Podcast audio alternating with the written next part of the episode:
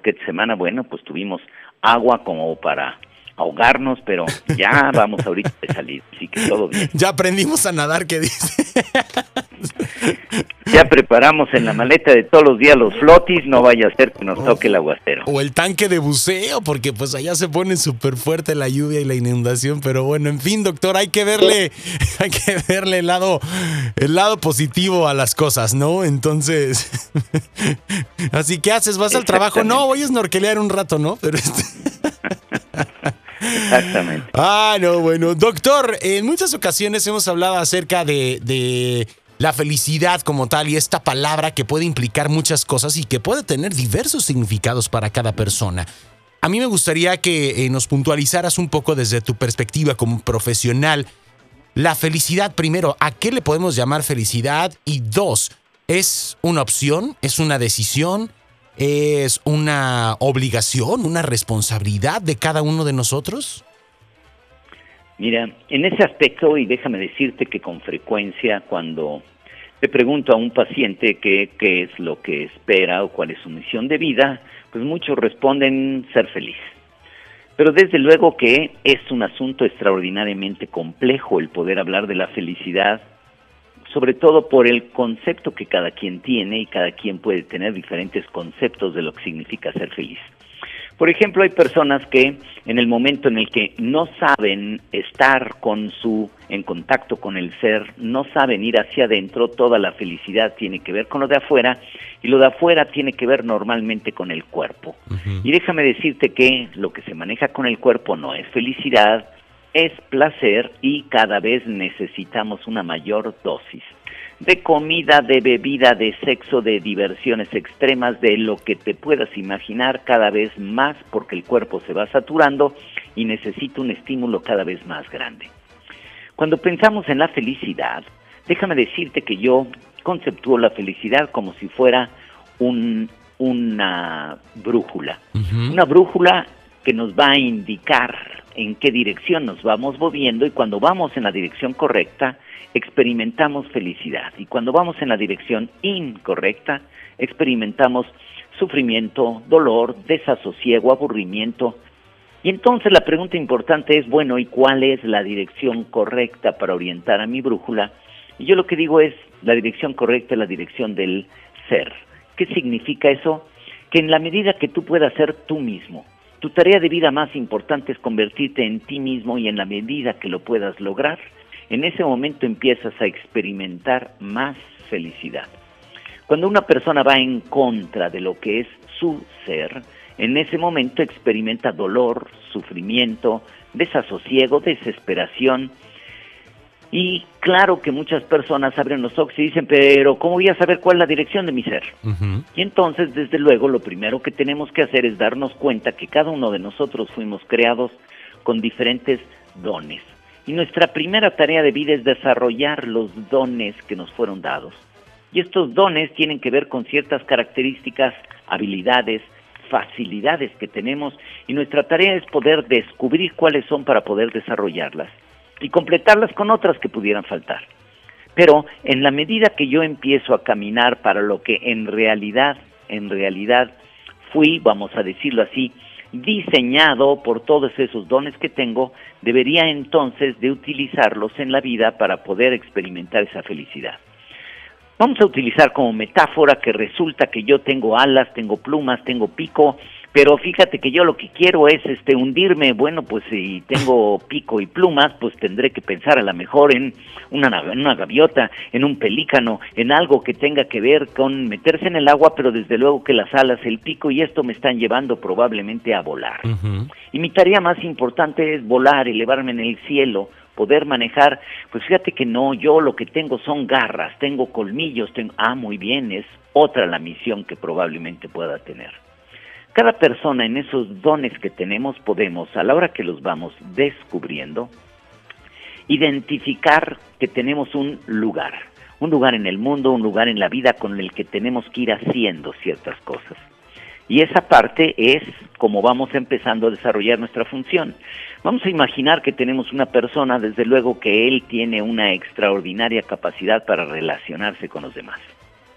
Y entonces resulta que él encontró trabajo en un call center donde lo que se pasa es cobrando tarjetas de crédito, él que lo que quiere es estar platicando con los demás se va a volver loco en el momento en que esté en ese call center hablando y desarrollando esta parte porque él necesita contacto con las gentes, así crece, así se siente bien. Y en el momento en el que él puede desarrollar esta parte y establecer contacto con los demás, esa parte hace que se siente y se experimente mejor. Cuando nos damos cuenta que son varias, muchos los dones que tenemos, a la hora que los vamos sumando, es como si fuéramos encontrando el resolver el acertijo para saber en la dirección en la que nos debemos mover en esta vida. Y la otra parte que tenemos que hacer es saber que la vida son momentos. Porque la felicidad no es un estado, es que ya llegué al estado de la felicidad y no me quiero mover de aquí. Desde luego que no, son momentos, son instantes.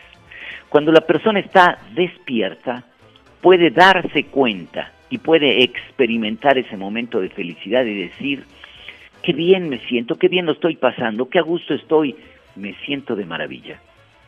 Cuando las personas estamos distraídas, angustiadas, preocupadas por otras cosas, probablemente esos momentos se van pasando. Cuando una persona va caminando en la vida, déjame decirte, es como cuando tienes a un buen gourmet. Cuando tienes un muchacho que está empezando a desarrollar el paladar, la mayoría de los muchachos lo que quieren es comida con muchas salsas, con muchos picantes, con muchos condimentos, con demasiado sabor, que estimule todas las papilas de la boca. ¿Por qué? Porque si no, sienten que no están comiendo nada. Pero en el momento en que vas desarrollándote como un gourmet, la situación cambia y entonces empiezas a paladear la comida y buscas comidas que tengan sabores suaves, específicos, con los que puedas deleitarte. En ese momento el gourmet ya no necesita comer demasiado picante, demasiada salsa, sino al contrario, busca sabores bien específicos. Esto hace el ser cuando en la vida lo vamos llevando a cabo, en el momento en el que nosotros experimentamos o buscamos experiencias, ya no buscamos experiencias con mucho alcohol, con demasiadas emociones, al revés, empezamos a buscar emociones o situaciones delicadas, así como el buen gourmet. Y entonces puedes disfrutar un buen atardecer, puedes disfrutar a lo mejor la vista de un, de un árbol hermoso, de la risa de un niño, de una buena conversación, de una buena música, y en ese momento te das cuenta que experimentas dentro de ti esa felicidad. Por eso en el momento en el que nosotros decimos qué pasa con la felicidad, pues lo primero es hay un camino y ese camino significa el que te descubras a ti mismo, tu tarea más importante debe ser tú y en la medida que puedas ser tú, muy probablemente vas a ir experimentando la felicidad. De acuerdo a que, al momento en el que tú vas desarrollando esas habilidades, esos dones, y los vas articulando, juntando para encontrar cuál es tu actividad, tu lugar en el mundo, y empiezas a desarrollarlo, y empiezas a encontrar dentro de ti esa paz que es necesaria para abrir los ojos de la conciencia y poder experimentar la vida, en ese momento empiezas a experimentar la felicidad. Puede ser que una persona acabe de tener un niño y entonces dice la felicidad mágica, más, más extraordinaria que hay. Pero fíjate que la persona está tan preocupada por el dinero que le va a costar el niño, por el hospital, por lo que está pasando, que resulta que pasa el momento de noche. ¿Por qué? No supo encontrar la paz, la tranquilidad para poder disfrutar ese momento, para poder estar con su mujer y su hijo en ese momento y hasta que salió del hospital no supo qué pasaba porque estaba él angustiadísimo por toda la situación económica.